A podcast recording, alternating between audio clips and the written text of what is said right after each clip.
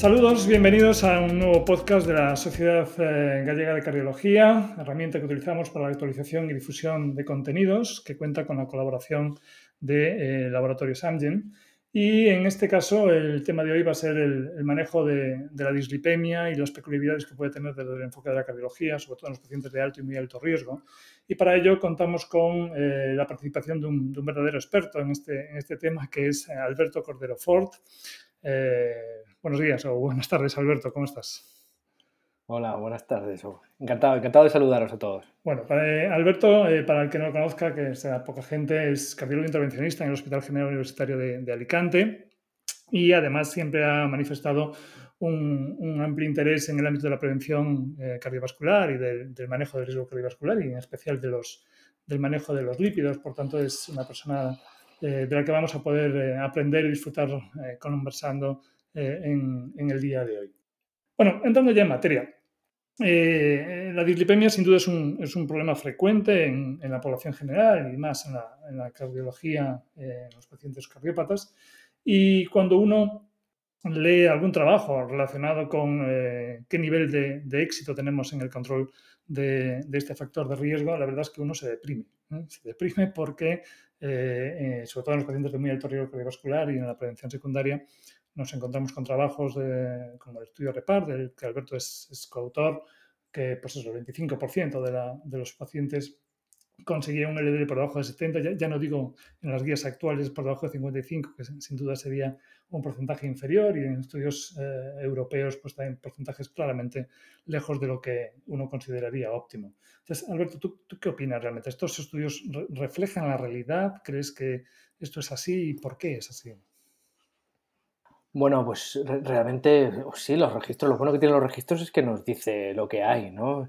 Muy diferente de los ensayos clínicos que sabemos que es una práctica muy eh, un poco sesgada, pero los registros lo bueno que tiene es que nos dice la práctica clínica y lo que estamos haciendo y cómo están nuestros enfermos y por eso eh, hay grandes registros internacionales que nos, sacan a la luz la realidad. Realmente en el tema de los lípidos eh, lo que se ve es que los pacientes están mal controlados porque están tratados, infratratados, ¿no? Siempre decimos que todos utilizamos dosis altas de estatinas, pero por ejemplo el REPAR que tú has mencionado nos dijo que la mitad de los pacientes lo que llevan son estatinas de potencia intermedia. Y esto, pues claro, ya hay, hay un gap de tratamiento importante y luego el tratamiento combinado, por ejemplo, de estatina más cetimib, que ha demostrado que es muy potente, o ya no te digo estatinas más un inhibidor de PCSK9, pues realmente es muy bajo y sabemos que cuando los pacientes se tratan con estrategias más potentes se controla más y cuando se tratan con estrategias menos potentes, pues obviamente se controlan mucho menos. Y esto, pues, pues al fin y al cabo, nos vuelve a reflejar que hay pues, un, gap muy importante entre lo que nos dicen las guías o el, más, el mejor tratamiento posible y lo que luego realmente utilizamos. Entonces, eh, digamos que el papel del médico, la inercia terapéutica o la no utilización del tratamiento más adecuado lo ponemos en primer lugar a la hora de no alcanzar estos objetivos. Pero luego siempre se han esgrimido algún otro factor, ¿no? La adherencia del paciente, la accesibilidad a algunas terapias que tienen algún coste adicional. Eh, ¿Estos factores son relevantes o no lo son?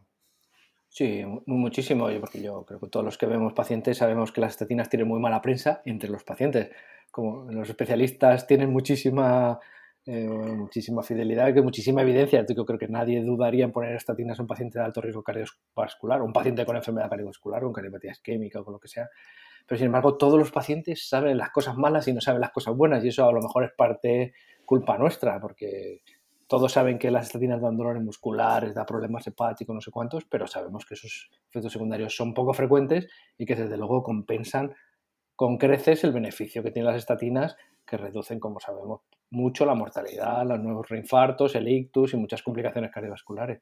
Así que hay una parte de mala prensa que a lo mejor nosotros no hemos sabido transmitir los efectos positivos. Luego hay mucha prensa amarilla que podríamos llamar que difunde más las malas noticias que las buenas. Y realmente probablemente no hemos conseguido llegar a que los pacientes se crean que las estatinas y que al fin y al cabo bajar mucho el colesterol es realmente una de las cosas más rentables para ellos, más rentables para que ellos vivan más y mejor porque esto realmente lo hacemos para que ellos estén mejor y tengan menos complicaciones cardiovasculares.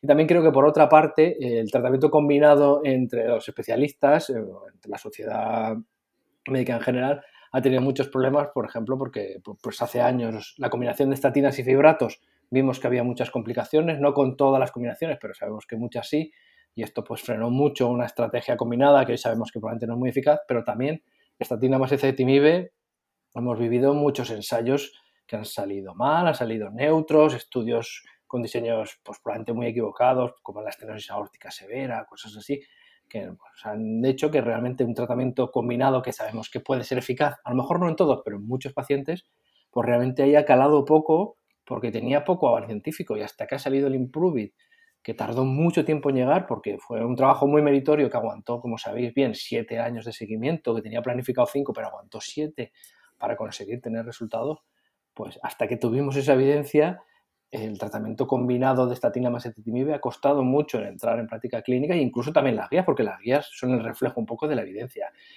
Y como sabéis, pues el tratamiento combinado tenía una indicación 2B hasta hace 2016. En la guía de 2019 ya han obviamente refrendado mucho más este tratamiento combinado. O sea que realmente eh, el tratamiento combinado no se ha implementado porque había realmente muchas barreras por parte de los médicos, por parte de la sociedad científica, por parte de los pacientes y por eso podríamos explicar, no todo, pero parte de que los pacientes estén menos tratados y por eso tengan menos control de los, del colesterol. En este sentido, el tratamiento combinado, que como has dicho, es, tremendamente eficaz en la mayoría de los pacientes. Eh, eh, las guías eh, lo mencionan de forma clara que sería una muy buena primera opción de tratamiento en el paciente en prevención secundaria muchas veces pues empiezas con estatina, ves la eficacia y luego añades acetamib. ¿Tú crees que estamos ya en el momento de evidencia en el que probablemente deberíamos empezar ya con estatina de alta potencia, dosis máxima con ezetimibe como primera opción terapéutica en este tipo de pacientes? Pues yo creo que sí, sobre todo en el contexto del síndrome coronario agudo, la cardiopatía isquémica, en cualquier momento, pero lo que más vemos es cuando el paciente debuta por un ingreso en síndrome coronario agudo, Sabemos que ser muy enérgico en el control de los lípidos es muy importante, que el primer año es muy importante para controlar y para reducir complicaciones cardiovasculares a más largo plazo. Y por eso yo creo que hemos ido cambiando un poco este paradigma de a las cuatro semanas, a los tres meses, estas revisiones de ir escalando, hacerlo desde el, desde el comienzo. La fase hospitalera es un momento ideal para cambiar fármacos, para iniciar, para educar a los pacientes iniciar cosas que sabemos que a medio o largo plazo nos va a hacer falta porque los objetivos cada vez son más exigentes porque tenemos cosas que nos han demostrado que, que podemos llegar a esos objetivos, no son una realidad ficticia, de hecho el objetivo de 70 sí que fue un poco una extrapolación, una estimación, pero es que ahora el resultado de 55, el objetivo de 55 de LDL es porque tenemos ensayos clínicos que han demostrado que se llega a 55 con las estrategias que tenemos hoy en día disponibles y que eso reduce las complicaciones cardiovasculares. Así que el objetivo de 55 ya no es un poco hipótesis, sino es que realmente es una realidad y es consecuencia de la evidencia que hemos tenido en los últimos años. Esto es así, ¿no? Y, realmente aquí eh, aparece una herramienta ya no nueva, que ya está contrastada, que son los inhibidores de la PCSK9, que claramente nos llevan el colesterol a esos niveles y más abajo, ¿no? Y además parece ser de una forma segura, al menos en el seguimiento que tenemos hasta la actualidad. Eh, aquí entra un poco la accesibilidad, ¿no? Tenemos financiación en LDLs por encima de 100 cuando el paciente intolerante, pero cuando tú ya has utilizado una estatina de alta potencia y ezetimibe y te quedas ahí con 90, que está muy lejos, estás en el doble de lo que tenías que, conseguir y no tienes financiación, ¿esto, esto cómo lo manejamos? Eh, ¿Qué, estrategias podemos hacer para vencer esta barrera eh, de financiación y de acceso a, a ese tratamiento? Bueno, realmente eh, aquí hay muchísimas diferencias eh, locales o regionales a la hora de requisitos, aunque el IPT es nacional y es al fin y al cabo las condiciones de financiación del ministerio, luego sí sabemos que a nivel regional y local pues hay muchas adaptaciones acertadas o no y luego muchos problemas de, pues, de tiempo, de comités y aquí, bueno, yo creo que cada uno tiene nuestra experiencia mejor o peor pero lo cierto es que el IPT es lo que nos dice el, Ministerio que son las condiciones de financiación. La mayoría de las regiones son bastante exigentes con estas condiciones, pero si los argumentos, pues a nivel personal, sean, yo creo que todo el mundo tiene experiencia de prescribirlos por saltándose un poco las indicaciones, pero aún así creo que por encima de 100 hay muchísimos pacientes. Eh, yo creo que luchar entre los que están en 55-100 es justo por los pacientes, pero que el objetivo sería que un paciente que esté por encima de 100 realmente ya tenía una cardiopatía isquémica, ya está con estatinas más o menos de CETIMIBE, la única forma de conseguir un objetivo de 55 es introducir un inhibidor de PCSK9. Porque partió de un nivel muy alto, porque las estatinas no le son eficaces, porque no tolera dosis más altas, por lo que sea. sabemos que esos pacientes solo van a llegar por debajo de 55 con un tratamiento combinado que incluya inhibidores de PCSK9. Eh, probablemente el IPT no va a cambiar ni las condiciones de financiación vayan a cambiar. Yo creo que luchar por esos pacientes a nivel individual está más que justificado, todo lo hemos hecho, yo lo he hecho y creo que la comunidad valenciana tenemos una situación ahora muy favorable, y aunque son exigentes, pero son bastante permisivos si los, si los argumentos se presentan bien. Y hemos presentado pacientes que tienen 160 con una estatina solo, pero que sabemos que llegar a, por debajo de 55 solo va a llevar, solo va a llevar con un tratamiento combinado de inhibidores de PCSK9 y esos pacientes no se les obliga a escalar, escalar y seguir en el tiempo para demorar de forma lo mejor innecesaria el tratamiento con inhibidores de PCSK9. Pero lo cierto es que las condiciones de financiación van a ser así y tenemos que aceptarlo. Y creo que el objetivo sería que ningún paciente que esté por encima de 100 siga esta, este peregrinaje de cambiar de dosis, probar una combinación con otra, porque pasar de más de, 50, más de 100 a por debajo de 55 sin un inhibidor de PCSK9 creo que hoy por hoy es realmente muy difícil, muy difícil.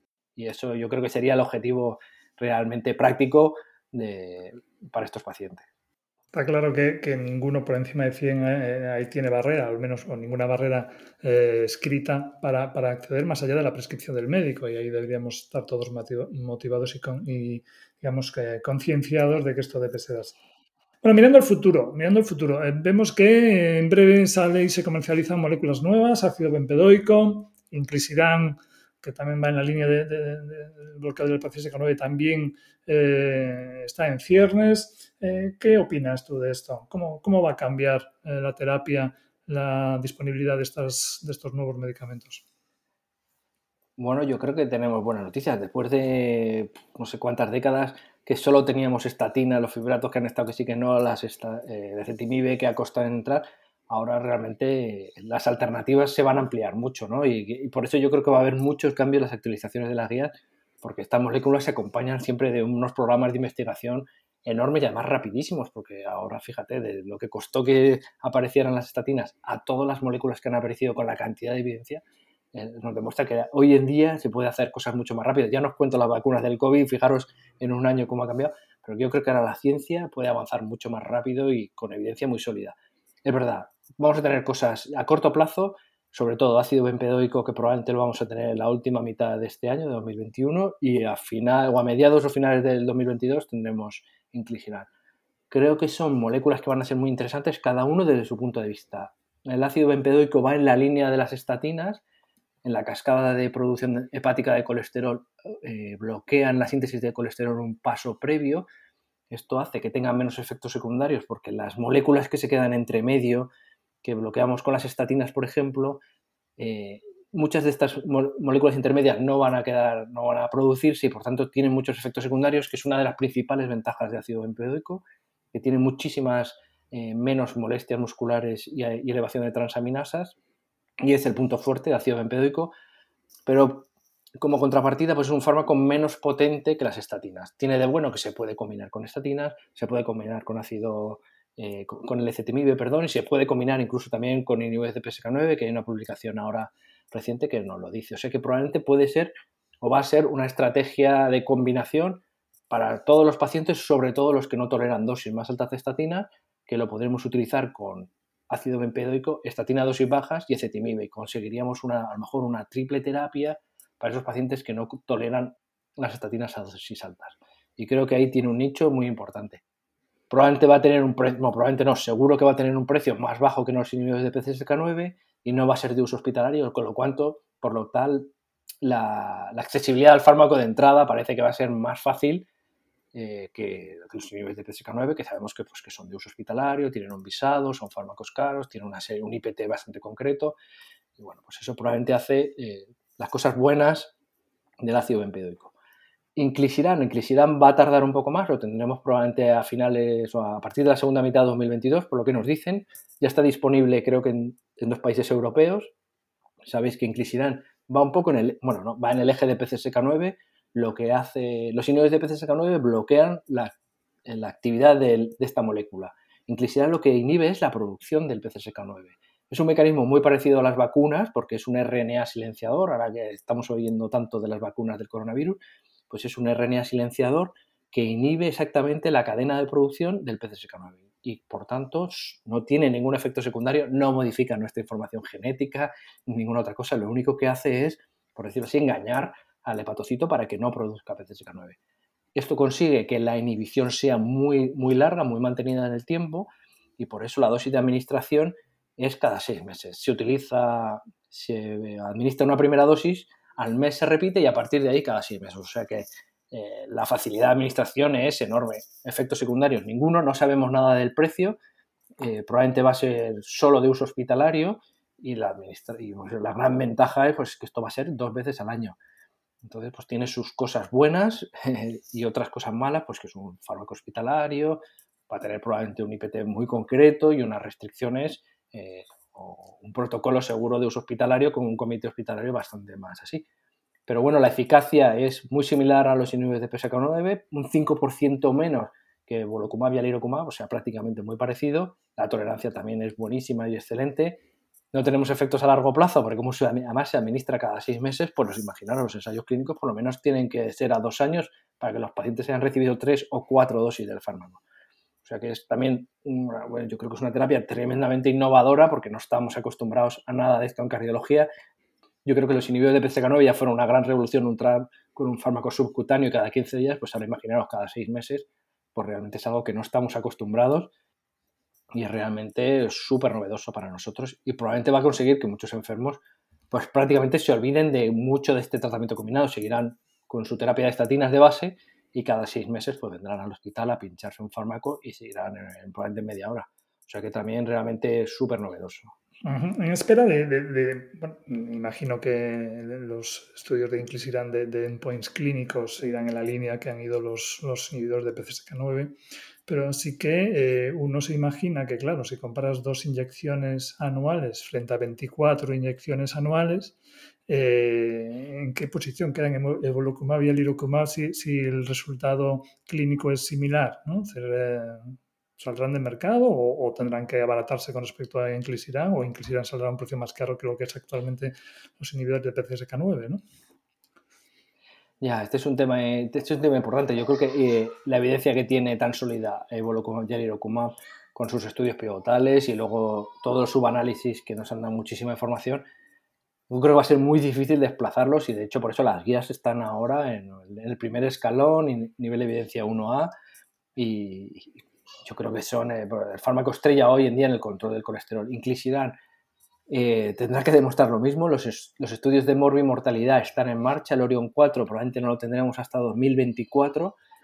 Los estudios preliminares este año, en el medio de la pandemia, se publicaron el, Orion 10 y 11, que es entre Europa y Estados Unidos, y demuestran la eficacia y parece que en los eventos, eh, eh, aunque no está, este estudio no estaba diseñado para eventos, parece que reduce de una forma significativa los eventos de una forma igual que lo que habían demostrado los estudios preliminares de Volocumab y Alirocumab, los, estudios previos de, del Odyssey Long Term y el Osler, coinciden mucho con los estudios de, eh, fase 3 de, de, Así que yo creo que todo parece, parece predecir que la evidencia o la eficacia clínica va a ser muy similar, pero esto, como sabéis, pues esto hay que demostrarlo en un estudio que esté diseñado específicamente para esto. Lo veremos. hasta 2024 no tendremos. A ver cómo resulta. Bueno, ya para finalizar, eh, realmente estamos absolutamente focalizados en el EDL, ¿no? Eh, cada vez hay eh, más información, más terapias, pero bueno, nosotros pedimos un perfil lipídico y de repente nos encontramos con 300 de, triglicéridos o excepcionalmente medimos la lipoproteína en algún individuo joven que nos sorprende y está alta. Entonces, ¿qué otro tipo de parámetros lipídicos crees que debemos mirar desde el ámbito de la cardiología qué herramientas, el paciente con hipertrigliceridemia, ¿qué, asocias primero, omega 3 o fibratos? ¿Cuál es tu forma de actuar? Bueno, esto es una buena pregunta que no tiene una buena respuesta, me, temo, pero creo que yo creo que es muy importante tener centrado el punto de vista en el LDL, porque esto sabemos que es el factor eh, principal en, el desarrollo de la heterogénesis, pero tampoco hay que negar, como bien dices, que en muchos pacientes encontramos otras cosas. Yo creo que es importante, la, por ejemplo, la gente joven que debuta con una enfermedad coronaria precoz y no encontramos un LD alto, hay que buscar otras cosas y a veces encontramos LDA pequeña, hipertrigliceridemia, hiperhomocistinemia, otras cosas. Yo creo que esto es importante siempre buscarlo porque cuando un paciente debuta, con una enfermedad coronaria precoz, hay que buscar algo más por él, por sus familiares, por sus hijos, primos, porque muchas veces hay algo genético detrás y esto nos obliga a hacer un diagnóstico en cascada o un asesoramiento familiar. Eh, yo creo que en el día a día encontramos muchos pacientes con triglicéridos muy altos y no sabemos qué hacer. Muchos de estos casos están asociados a la diabetes. No está, yo creo que no hay una evidencia demasiado sólida para centrarnos o, enfocarnos en el, en el, tratamiento de los triglicéridos como hacemos con el LDL está bastante claro que cuando hay por encima de 400 sí que hay que bajarlo porque las consecuencias de la hipertrigliceridemia, sobre todo, más aunque sea en la vía biliar, pero puede tener consecuencias de mortalidad asociadas sobre todo en la vía biliar y ahí hay que hacer algo.